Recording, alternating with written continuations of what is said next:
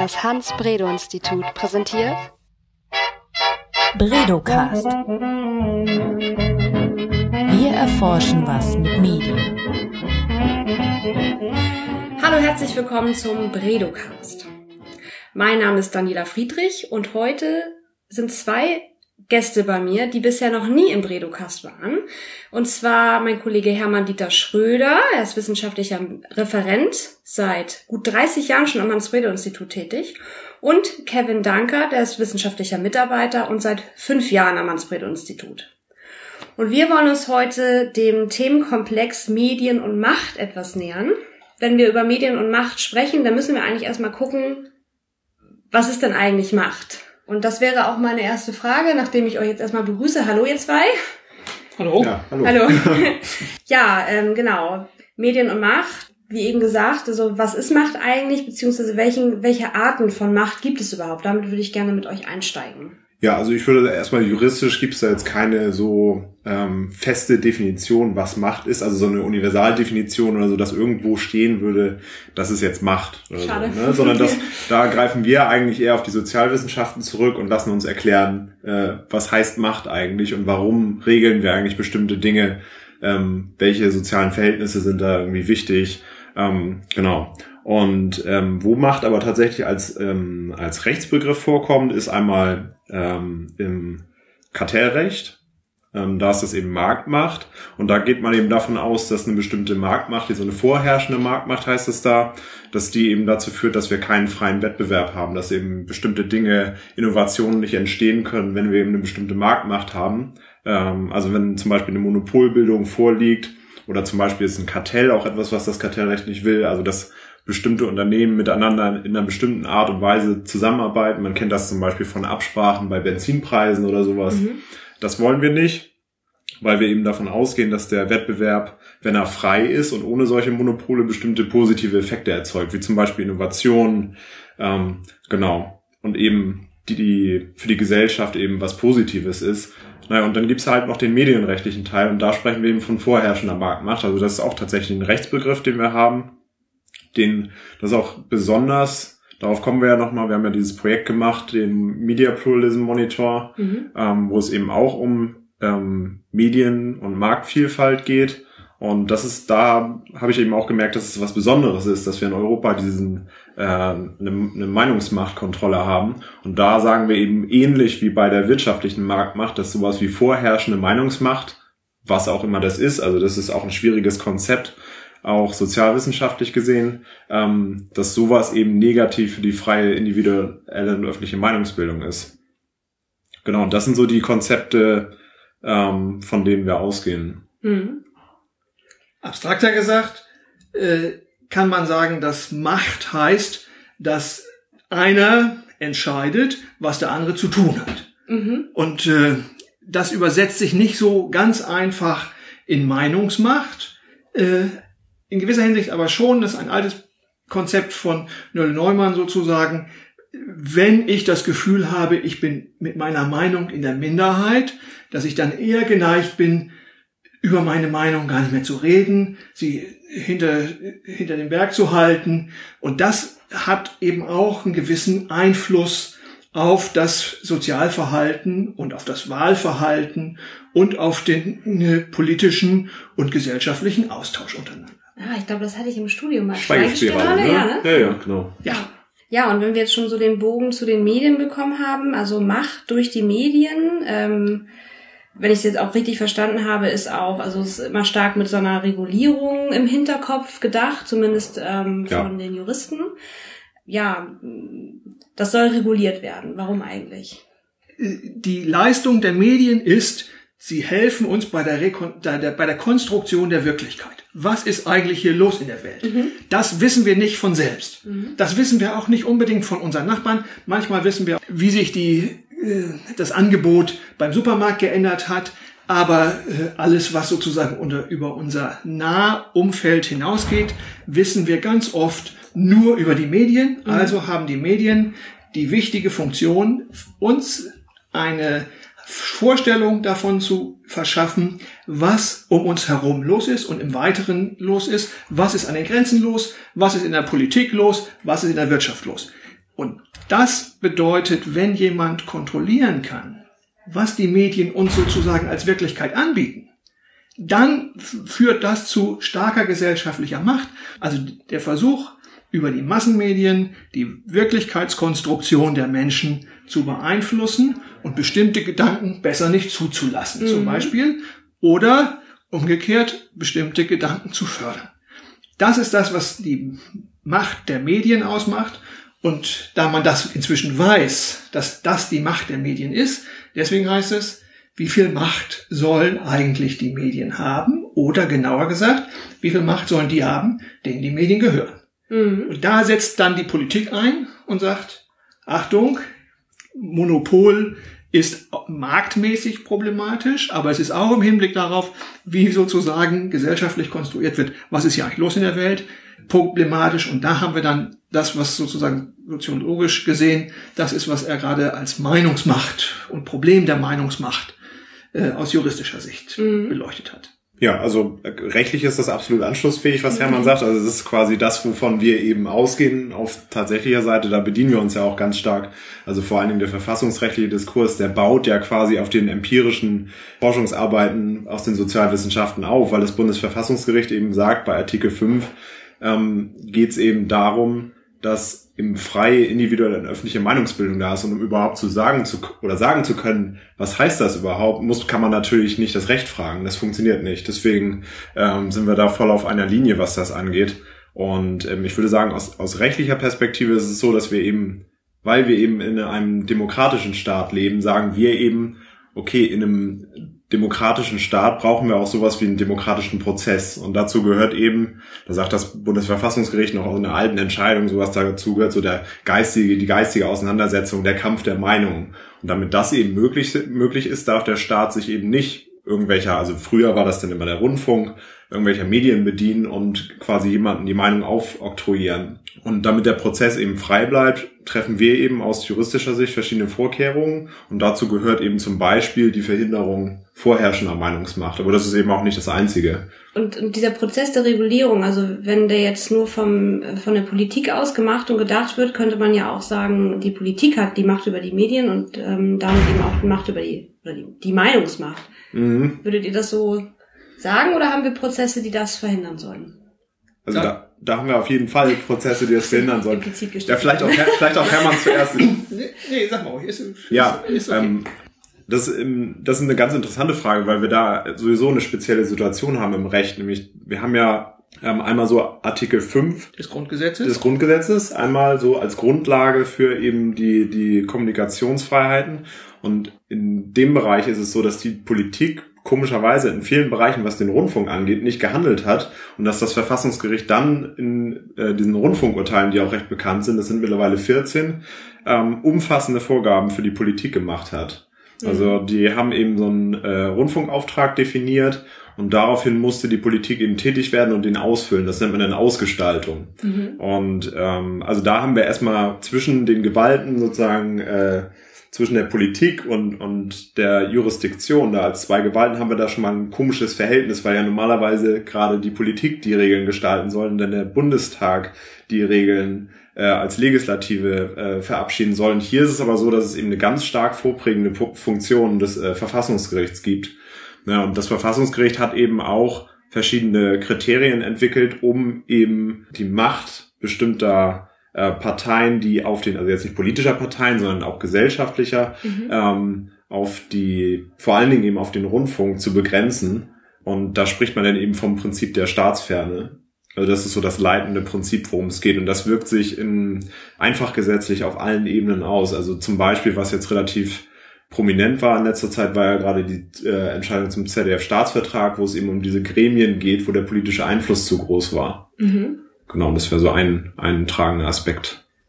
Kann ich deinen Blick, den unsere Hörer ja leider nicht sehen können, so ein bisschen als kritisch deuten? Oder ähm, war das jetzt gerade eher Konzentration? naja, ich, also man kann natürlich trefflich darüber streiten, ob mhm. sozusagen jetzt, ob es heutzutage noch unbedingt im Kern um den Rundfunk geht. Aber mhm. das Verfassungsgericht geht halt immer noch davon aus, und das ist auch, man kann nicht pauschal sagen, das ist falsch. Also was heute viele denken, ist ja auch, okay, so aus meiner Perspektive, vielleicht auch, weil ich irgendwie, weiß nicht, wenn man jetzt so, sagen wir, Mitte 20 ist, man guckt vielleicht gar kein Fernsehen, man hat wenig Zugang zu den öffentlich-rechtlichen, dann sagt man vielleicht so, okay, damit habe ich nichts zu tun. Ich sehe auch gar nicht so, ja, wen interessiert, ob sozusagen die Politik darauf Einfluss nimmt. Mhm. Aber wir können halt immer noch sehen, dass die, die, ähm, diese, die Verweildauer beim Fernsehen immer noch steigt und man hat immer noch hohe äh, Einschaltquoten und es gibt immer noch sehr, sehr viele Leute, die, die Fernsehen schauen und das hat meiner Meinung nach immer noch einen Stellenwert.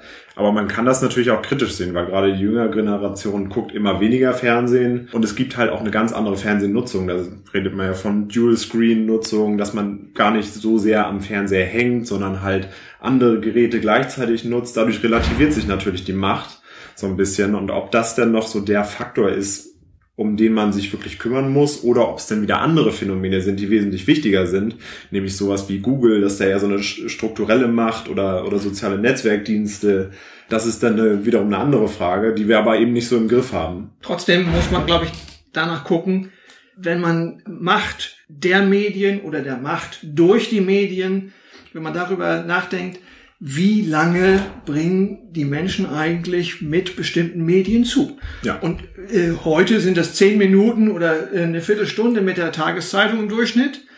Aber mit dem Fernsehen bringen viele Menschen eben drei Stunden am Tag zu. Und äh, manche, bei denen sind es im Internet auch drei Stunden. Äh, gar nicht gerechnet diejenigen, die da arbeiten. Aber dann kann man sich fragen, was machen die da eigentlich? Und vieles, mhm. was man dann im Internet guckt, ist sozusagen das Fernsehprogramm von gestern oder das Fernsehprogramm von morgen oder das Fernsehprogramm, was nie Fernsehprogramm geworden ist, weil es so spezielle Interessen bedient, dass es sozusagen in das öffentliche Fernsehen, in das äh, Massenprogramm nicht reinreicht. Insofern ist es eben schon wichtig, wer im Bereich des Fernsehens oder auch des Hörfunks, wo es auch sehr viel Zeit gibt, die man darauf verwendet, wer da viel Einfluss hat. Und da nehmen wir jetzt nochmal das Beispiel Fernsehen. Wir haben eben zwei große Medienkonzerne neben den öffentlich-rechtlichen Rundfunkanstalten, die da sehr, sehr viel von der Sendezeit, nein, von der Nutzungszeit und damit von der Aufmerksamkeit des Publikums abschöpfen. Und das ist einmal Pro7 Sat 1 und ah, ja. RTL. Mhm. Aber gut, wir schweifen etwas ab von, von unserem Überthema äh, Medien und Macht. Ähm, ich würde gerne den Bogen zurück über eure Studie finden. Ähm, die, den ersten Teil, den habt ihr gerade abgeschlossen, wenn ich das äh, richtig erinnere. Und ihr habt untersucht, wie das Mediensystem in verschiedenen europäischen Ländern reguliert wird. Kann ich das ja. so stehen lassen? Ähm, Nicht nur reguliert wird, okay. Hm. sondern wie es äh, sich darstellt mhm. im Hinblick auf Medienvielfalt. Ah, ja. Hm. Äh, das ist eine Initiative auf der europäischen Ebene, wo ein Forschungsteam aus Florenz in Zusammenarbeit mit sehr vielen Länderteams und wir sind sozusagen das deutsche Länderteam ähm, untersucht, okay, wie steht es um äh, Wettbewerb, wie steht es um Konkurrenz, wie steht es um vielfältige Angebote, wie steht es um Regulierung, wie steht es um Meinungsfreiheit und, und, und. Und äh, das äh, ist ein Versuch, möglichst auf irgendeine Weise vergleichbar zu machen, wie das in den verschiedenen Ländern in Europa sich darstellt. Äh, was wir im letzten Jahr gemacht haben, war eine Pilotstudie, zu der es inzwischen Ergebnisse gibt. Und äh, was wir jetzt machen, ist sozusagen die erste richtige Studie, an der sämtliche Länder der Europäischen Union äh, beteiligt sind. Plus Türkei und Montenegro. Plus. Als Beitrittskandidat. Sehr richtig. Und ähm, habt ihr Ergebnisse, die ihr mir gerade oder zumindest ausschnittsweise ähm, da was von erzählen könnt? Das würde mich jetzt sehr interessieren. Ja, ich fange mal mit einem Punkt an. Die haben die Ergebnisse insgesamt oder die Fragestellung insgesamt in so vier Abschnitte untergliedert, nämlich die allgemeine Vielfaltssicherung, zweitens die Marktvielfalt, drittens die politische Unabhängigkeit und viertens die soziale Integration, also den Zugang äh, für äh, Minderheiten und unterschiedliche Bevölkerungsgruppen zu den Medien äh, wenn wir die Grundlagen uns angucken, dann scheint das nach dieser Studie in den meisten Ländern, die da beteiligt waren, bisher äh, recht unproblematisch zu sein. Äh, also Meinungsfreiheit ist offenbar weitestgehend gegeben. Informationsfreiheit, also dass man sich kundig machen kann, ist auch ganz oft gegeben. Äh, Unabhängigkeit der Medienaufsicht, also derjenigen, die letztlich doch eine gewisse Kontrolle über die Medien haben, dass die nicht von der, vom Staat dann wiederum einfach äh, instrumentalisiert werden können. Das ist auch in den meisten Ländern gegeben. Und journalistische Professionalität, das äh, wackelt noch am meisten. Also mhm. wo hat der, haben journalistische Standards eigentlich ein, ein Gewicht und wo sagt man, das ist eine Frage des Geschäfts, da geht es nicht um professionelle Standards. Aber mhm. im Wesentlichen ist dieser Grundlagenbereich in den meisten Ländern unproblematisch. Du kannst vielleicht noch mal gucken, ob du Spezialbefunde dazu äh, hast in dem, was du vor dir ich muss einmal kurz zurückfragen. Ähm, ihr habt gesagt, in der ersten Studie wurden nur einige Länder in Europa untersucht. Ja. Wenn ihr sagt, die, die Ergebnisse gelten jetzt nur für die Länder, ne? Ja. Welche waren denn das, damit wir ähm, das ein bisschen einordnen können? Es sind 19 Länder dabei. Mhm. Ach so, so viele, okay. Aber es ist nicht dabei Frankreich, es ist und zwar deswegen nicht, weil es sozusagen vor dieser Pilotstudie schon eine Pilotstudie gegeben hat. Ah, okay. Dann hat man das mit 19 Ländern gemacht, von denen wir eben jetzt Deutschland erstmals dabei war. Und dann hat man immer noch gesagt, na, also da, wir haben auch manchmal als äh, Forscher hier in Deutschland gestöhnt und haben gesagt, was meinen die bloß damit? Mhm. Das stimmt doch, also da stimmt einfach die Fragestellung nicht oder die verstehen unser ganzes System nicht. Das müssen wir denen mal erklären, ja. warum, dass man das so nicht vernünftig fragen kann. Okay. Und man sieht eben jetzt an den Sachen, dass die auch eine Menge gelernt haben und manche Fragen ganz anders stellen.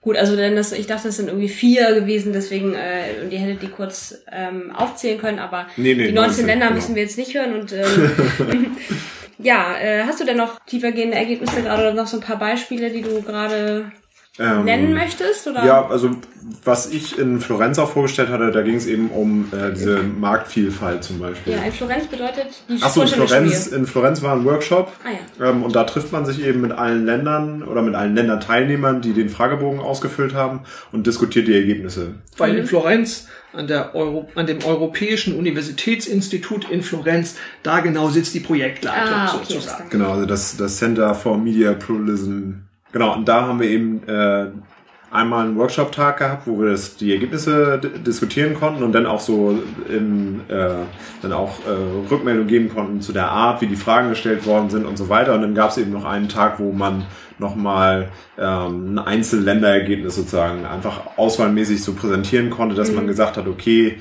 Deutschland stellt zum Beispiel Marktvielfalt vor.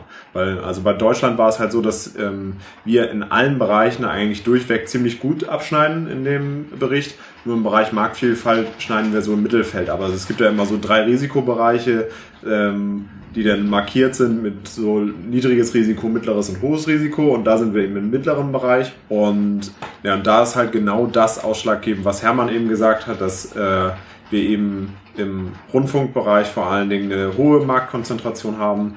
Also da spricht man ja auch sogar kartellrechtlich von einem Duopol, also zwei Unternehmen, die sich kartellrechtlich halt sehr gleich bewegen. Also das sieht man ja auch an den Sendungen, die auf äh, bei Pro7 Sat 1 in der Gruppe laufen mhm. und bei RTL. Da merkt man halt, okay, da gibt's so eine gewisse Emergenz immer. Das bewegt sich immer so wellenmäßig. Mhm. Das eine hat ein Angebot, der andere zieht nach. Dann gibt's hier eine Quizshow, dann gibt's da eine Quizshow. Und das ist eben genau das, was zu einer hohen Marktkonzentration sozusagen, also dieser Einschätzung führt, dass in dem Bereich eine hohe Marktkonzentration da ist.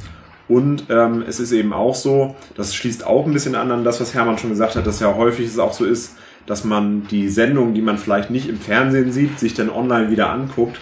Und so ist es halt auch mit der, wenn man sich die Märkte im Online-Bereich anguckt, ist es halt auch so, dass viele ähm, Webangebote, die besonders häufig und viel genutzt werden, dass die eben zu klassischen Verlagen gehören oder zu Fernsehunternehmen. Und ähm, ja, und deswegen sind wir da halt im, im mittleren Bereich eher unterwegs, statt halt in den anderen Bereichen war es halt wesentlich besser. Okay. Was aber keinen Rückschluss auf die tatsächliche Qualität oder die, die tatsächliche ähm, Bedeutung der Medienvielfalt zulässt, weil es andere Gründe gibt, warum es in Ordnung so ist? Oder Ähm, vielleicht, also wenn ja, es also keine guten Ergebnisse gibt, dann kann es ja sein, dass es kein gutes System ist. Also das wäre ja, Die Aussage ist ja genau das. Also ja. die Aussage ist erstmal, wir sind in einem Risikobereich. Also wir sprechen immer, wenn wir hier von irgendwie Ergebnissen sprechen, geht es immer um Risiken. Okay. Mhm. Also das ist so die, die Einschätzung, die der MPM da immer geben kann. Und ähm, da geht es eben um mittleren Risikobereich. Und das sagt eben, ja, so wie es ist, ist es halt nicht so gut. Ja, okay. Also mhm. genau, also das sagt es, halt. es ist nicht so sicher. Mhm. Es ist nicht so sicher, dass das sozusagen, dass das mit der Vielfalt in den Medien äh, hinsichtlich der Eigentümerstrukturen ja. gesichert ist. Und das ist genau das, was Kevin ja gerade sagte. Man sieht eben an den Programminhalten, dass es so zu so einer Duopolstruktur passt. Das ist übrigens auch im Zeitschriftenmarkt so, dass man weiß, äh, wenn Gruner und Jahr eine neue Zeitschrift rausbringt, dann wird Bauer, der Bauer Verlag versuchen, Mensch, wenn das Ding bei einer, von einem Verlag einschlägt, dann versuchen wir, das gleiche Ding auch nochmal zu machen, machen das 10 Cent billiger mhm. und äh, dann schlau, wird, so dann trägt dieses äh, Modell sozusagen zwei. Mhm. Und wenn es nicht zwei trägt, dann reicht dann mal gucken wir mal, welcher von den beiden nachher untergeht. Okay. Ne, also ich sage nur, äh, bei Gruner und Jahr schöner wohnen, bei Bauer zu Hause wohnen. Mhm.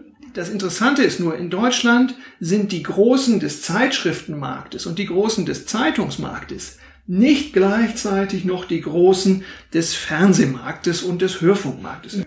Der, der Teil, in dem wir uns da bewegen beim Media Pluralism Monitor, Monitor der heißt ja ähm, Marktvielfalt, also geht es mhm. um Market Plurality.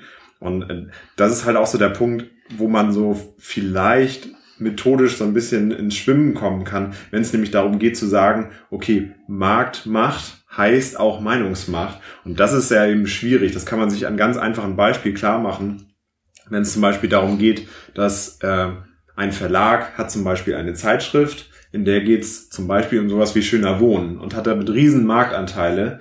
Und ähm, dann kann man ja nicht sagen, dass dieser Verlag jetzt dadurch, dass er riesen Marktanteile hat, vielleicht auch am Gesamt, äh, an allen Medien, die es so gibt, oder an allen, allen Presse, Presseprodukten, die es so gibt, hat er einen überdurchschnittlichen Anteil. Dann kann man daraus vielleicht noch nicht sagen, dass der Verlag allein deswegen auch Meinungsmacht hat, weil bei Meinungsmacht geht es ja um was anderes. Da geht es ja nicht darum, jetzt irgendwie, also da geht es auch darum, kann es auch darum gehen, zu unterhalten, natürlich, aber ähm, da geht es ja häufig auch darum, sowas wie eben eine bestimmte Machtverteilung in politischer Gruppen zu entscheiden. Und das ist ja bei bestimmten Verlagsprodukten eben stärker ausgeprägt und weniger ausgeprägt. Und umgekehrt kann es zum Beispiel sein, wenn ich ähm, ein politisches Magazin, was irgendwie ganz äh, dezidiert ist, sich nur um politische Meinungen kümmert, ähm, und vielleicht auch so einen gewissen überschießenden ähm, Effekt hat. Also was weiß ich, jemand liest den Cicero und sagt dann, ich habe dies und das gelesen und der ist vielleicht so ein unglaublicher, ähm, einfach so ein, so ein jemand, der seine Meinung auch weiterträgt an andere, dann kann das wieder eine wahnsinnige, einen wahnsinnigen Effekt haben auf den Meinungsbildungsprozess, obwohl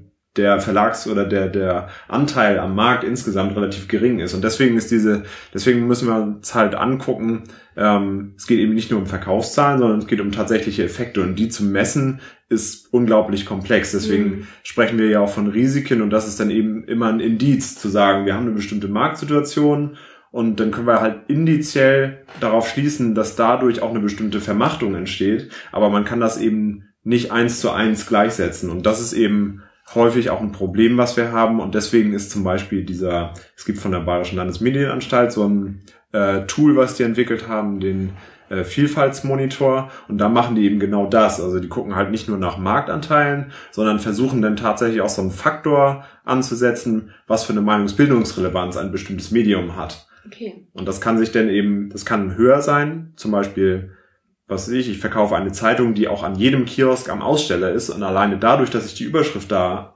dran präsentiere und jeder, der vorbeigeht, sieht diese Überschrift, die vielleicht auch noch eine besondere äh, Message rüberbringt, hat die ja einen ganz anderen Effekt als eine Zeitschrift, die jetzt im Kiosk liegt zum Beispiel. Mhm. Und das muss man natürlich auch einbeziehen, dass diese Effekte einfach ganz unterschiedlich oder diese Faktoren von ja publizistischen Medien oder auch ähm, ja, anderen Medien ganz verschieden sein können.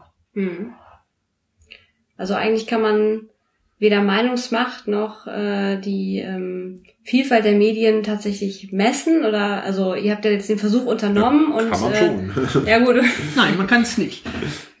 Gegen, äh, Gegenrede. Man kann es nicht messen, man kann in Indikatoren entwickeln und sagen, ja, das ist ein Problem und das deutet darauf hin, dass es mehr Macht gibt oder weniger Macht. Durch vollkommen Aber einverstanden. genau, aber genauso wie ein Fieberthermometer sozusagen eben nur das Fieber misst, aber nicht den Krankheitsgrad. Äh, und so könnte man wahrscheinlich auch bei der Medienkonzentration sagen, wenn entweder der Staat die Medien machen lässt, was sie wollen und eine beliebige Medienkonzentration und damit eine äh, Konzentration der Medienmacht beliebig zulässt, dann wird man den früher oder später so eine äh, absolute Konzentration der Medienmacht auch bekommen und dann hat man ein ernstes Problem.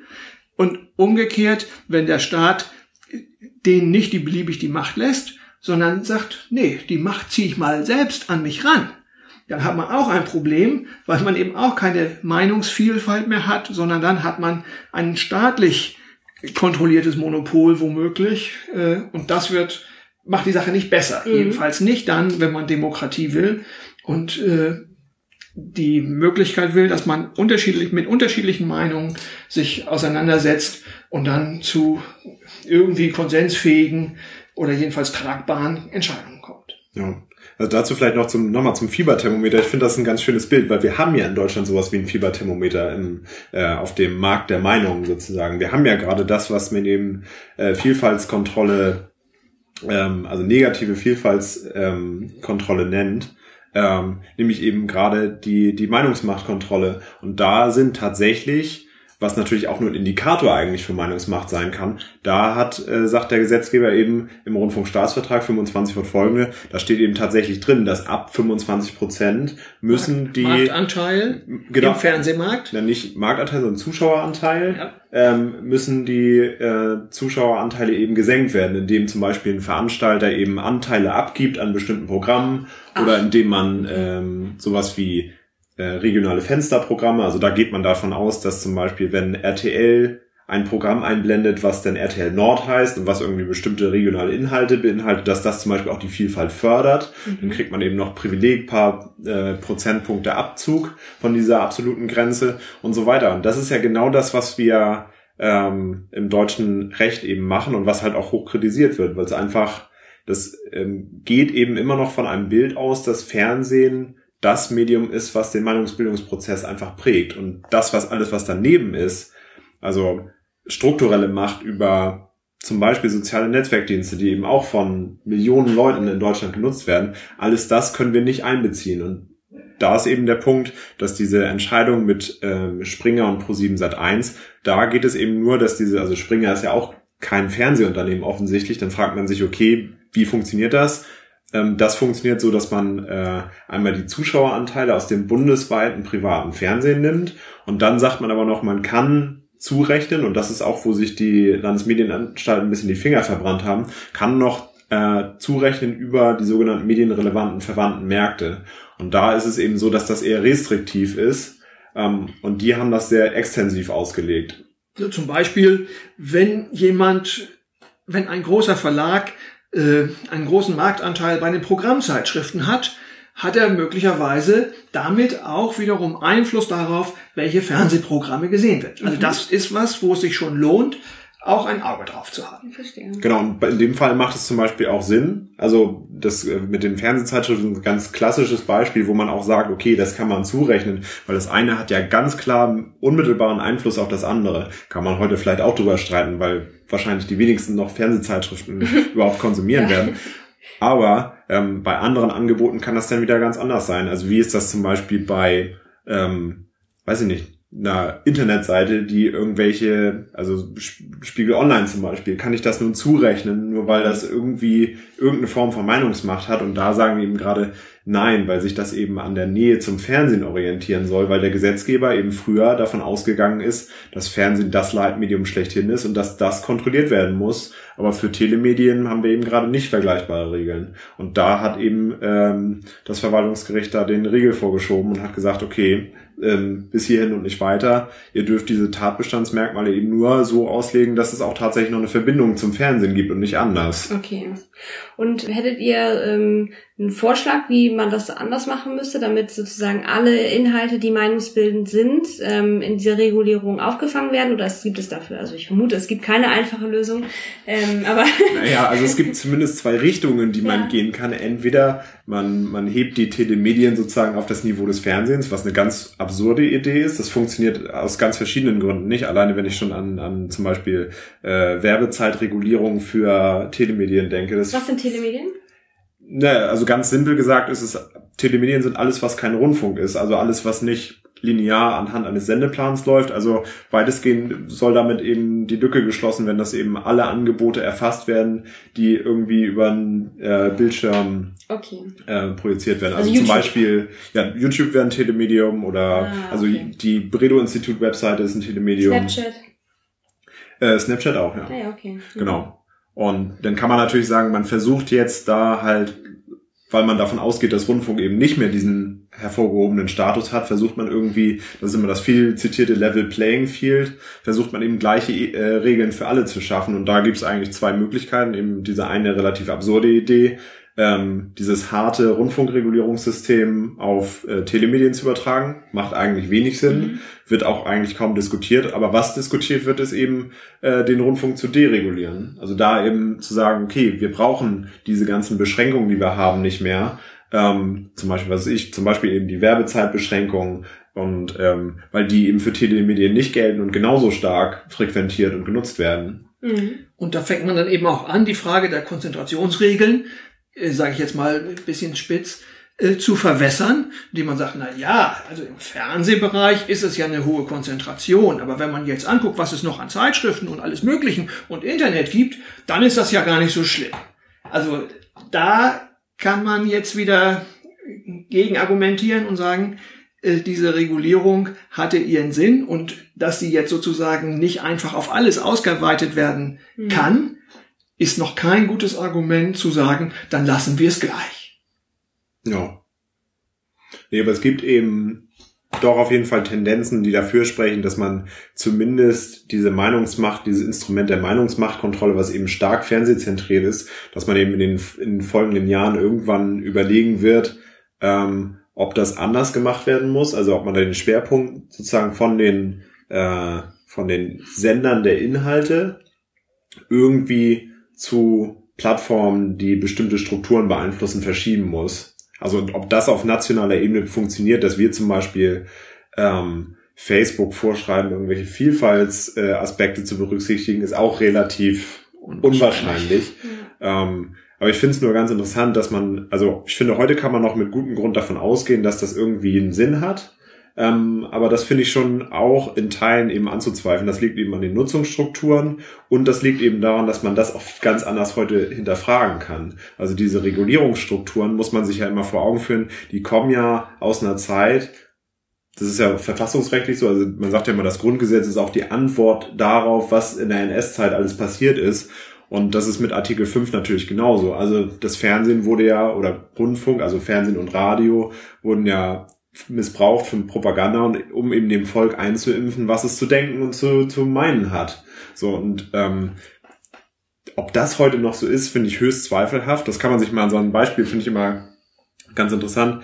Ähm, es gab doch äh, 2012 gab in der EM hat Deutschland gegen Italien gespielt und da war gab es eine Situation, äh, da hat Deutschland ja verloren ähm, und da gab es eine Situation, da hat das ZDF, meine ich, ähm, die haben noch Bilder zugespielt bekommen von der FIFA. Nee, wer, also, ne, die haben jedenfalls Bilder zugespielt bekommen. Und dann hat der ein italienischer Stürmer hat ein Tor geschossen. Balotelli war auch ganz äh, genau, der hat ein Tor geschossen und dann hat, äh, dann wurde nämlich eine Frau eingeblendet, die geweint hat, bitterlich, mit deutschem Trikot an und die hat dann eben geweint. Und das war sogar ein Live-Spiel und in dem Bereich, äh, in dem Moment dachte natürlich jeder, dass das jetzt so ist, dass, sie, dass diese Frau im Publikum weint, weil das Tor geschossen worden ist. Das war aber in Wirklichkeit gar nicht der Fall, sondern der Veranstalter dieser äh, das, der das Spiel übertragen hat an alle Rundfunksender, der hat Bilder genommen, als die Nationalhymne gespielt wurde und hat die da hingesetzt. Ach, okay. So, früher wäre das ja nie rausgekommen. Also nie hätte jemand die Chance gehabt, das rauszufinden irgendwie. Und wahrscheinlich, wenn es jemand rausgefunden hätte, dann hätte es niemand gewusst. Und genauso ist es ja mit politischer Manipulation. Heute ist es aber so, wenn irgendwas im Fernsehen läuft, was nicht den Tatsachen entspricht, dann kann man darauf wetten, dass innerhalb den, der nächsten halben Stunde bis Stunde das im Internet irgendwie veröffentlicht ist. Also da geht's dann um solche solche dramatischen Sachen kann es natürlich gehen, aber da kann es natürlich auch um einfach Fehler gehen, zum Beispiel mhm. von der Tagesschau, wenn da irgendwas schief läuft von der Berichterstattung und da irgendwas auch mit der Ukraine-Berichterstattung, die es gab, wenn da irgendwas in eine falsche Richtung geht, die irgendwie nicht nicht äh, journalistisch äh, objektiv ist, dann wird das sofort im Internet breitgetreten und da entsteht ein ganz anderer Diskurs als noch früher. Das war ja gar nicht möglich so in der Form. Und deswegen kann man natürlich zweifeln daran, ob dieses Bild von einem mächtigen Medium Fernsehen, ob das doch so aufrechterhalten kann oder ob wir da nicht eben über ähm, sozusagen neue ja, Machthaber nachdenken müssen, die man eben angehen muss. Aber ob das denn die Lösung ist, denn mit den alten Mitteln, mit diesen traditionellen Regulierungsideen an die neuen ranzugehen, ist wieder eine ganz andere Frage. Da ist jetzt die Frage, wie ist das mit der Vielfaltssicherung im Internet oder wie weit gibt es da Strukturen, die da äh, Vielfalt möglicherweise auch strukturell gefährden? Ein Punkt, der in den letzten Monaten ja auch in der Diskussion war, ist, wessen Inhalte kommen eigentlich schneller durchs Netz? Gibt es sozusagen eine Gleichbehandlung aller Signale? Stichwort Netzneutralität. Stichwort Netzneutralität. Okay. Gibt es eine Gleichbehandlung aller äh, Signale, die sozusagen ins Netz eingespeist werden, oder gibt es Prioritäten? Und sobald man sagt, es gibt Prioritäten, dann kann man schon fragen, wer setzt diese Prioritäten und was hat das für Folgen? Allerdings muss man auch sagen, wenn man sagt, es gibt keine Prioritäten, sondern alle werden gleich behandelt, dann heißt das auch, wer hat denn eigentlich dann die Macht? Wer kann sozusagen so viel Inhalt reinschaufeln und hat kein Problem damit, die Weiterverteilung wird nach den gleichen Regeln gemacht, deswegen komme ich als mit YouTube sozusagen, kann ich die, die Kanäle vollstopfen, so voll ich, ich will. Äh, das ist die, die Kehrseite. Aber also dass da dann sozusagen durch die Moment diese Situation, dass wir sagen, im Internet ist doch alles möglich, dass das alle Probleme erschlägt, da wäre ich noch im Zweifel. Hm. Medienmacht, ein Fass ohne Boden. Vielleicht sollten wir ein Spin-off machen vom Redocast. Mit euch beiden. Hermann und Kevin über Medienmacht. Ähm, ich äh, finde schade, dass wir nicht so viel über eure Studie gesprochen haben. Ähm, wir, äh, aber ich würde die gerne verlinken unter dem Podcast. Also, und ähm, ja, wann ist denn die Folgestudie fertig? wahrscheinlich nicht dieses Jahr, oder? Äh, Im Herbst sind wir jedenfalls fertig mit ja. dem, was wir geliefert haben sollen. Und äh, wie lange das dann dauert, bis die äh, in Florenz, ja. wenn die dann noch zwei, drei, vier, fünf Monate brauchen, würde ich denen das nicht übernehmen. Ja, und im ähm, Oktober können wir dann schon über die deutschen Ergebnisse sprechen, äh, über die neuen Sachen. Ja, das wäre doch ein schöner, machen, ja. schöner, schöner Anschlusspodcast. Ähm, wenn es denn kein Spin-off gibt. und ich bedanke mich ganz herzlich bei euch. Das war eine interessante Folge. Ja, vielen Dank. Und äh, genau, tschüss, bis zum nächsten Mal. Tschüss. Bredocast. Wir erforschen was mit Medien.